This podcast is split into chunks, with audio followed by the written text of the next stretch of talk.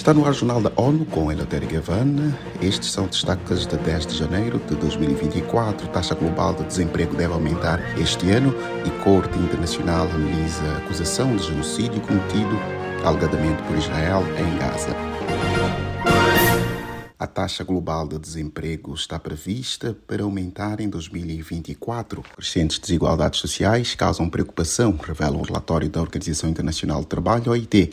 Segundo o levantamento, o desemprego e o déficit de empregos caíram abaixo dos níveis pré-pandêmicos, mas o desemprego global aumentará em 2024. A OIT explica que, embora o mercado de trabalho tenha mostrado resiliência, a recuperação da pandemia parece desigual, com novas vulnerabilidades e crises prejudicando perspectivas de justiça social.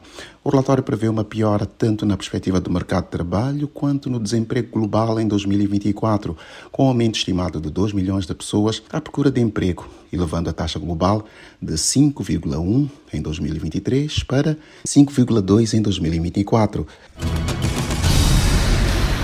Autoridades de Israel negaram a permissão para que equipas de ajuda das Nações Unidas forneçam auxílio humanitário dentro da faixa de Gaza. Cinco hospitais no norte foram impedidos de receber suprimentos e equipamentos médicos. O alerta é do Escritório para os Assuntos Humanitários OSHA. Acompanhe com Mayra Lopes.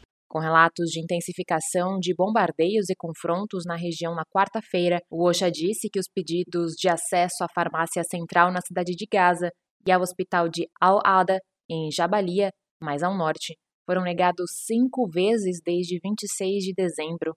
Segundo o OSHA, a negação contínua do fornecimento de combustível para as instalações de água e saneamento está deixando dezenas de milhares de pessoas sem acesso à água potável e aumentando o risco de transbordamentos de esgoto, aumentando significativamente o risco de propagação de doenças transmissíveis. Da ONU News em Nova York, Mayra Lopes. No incidente em Canoni, uma criança de 5 anos de idade, filha de um trabalhador da Organização Internacional Médicos Sem Fronteiras, morreu após ferimentos contraídos num abrigo de entidade ao ser atingido na segunda-feira.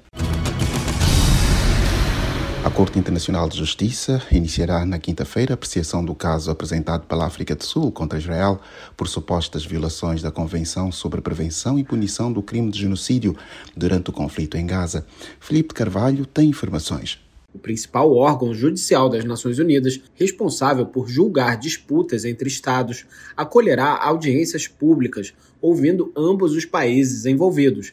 As sessões acontecerão nos dias 11 e 12 de janeiro. África do Sul e Israel terão três horas cada, em dias diferentes, para apresentar argumentos jurídicos. Não haverá depoimentos de testemunhas e nem interrogatórios. O requerimento apresentado pela África do Sul em 29 de dezembro de 2023 pediu a instituição de um processo contra Israel, alegando que atos e omissões do país têm a intenção de destruir os palestinos em Gaza como parte do grupo nacional, racial e étnico palestino mais amplo.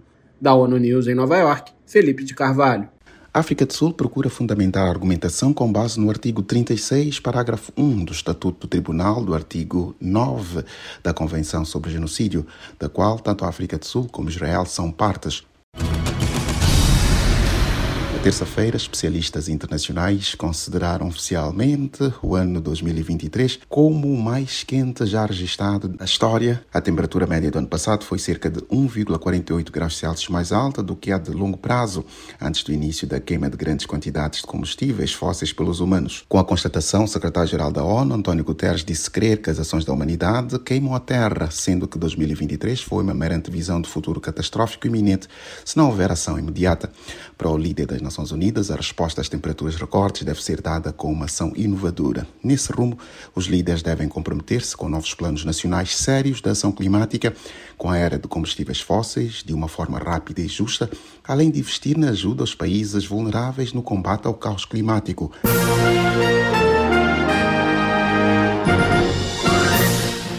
Mais detalhes sobre estas e outras notícias no site da ONU News em português e nas nossas redes sociais.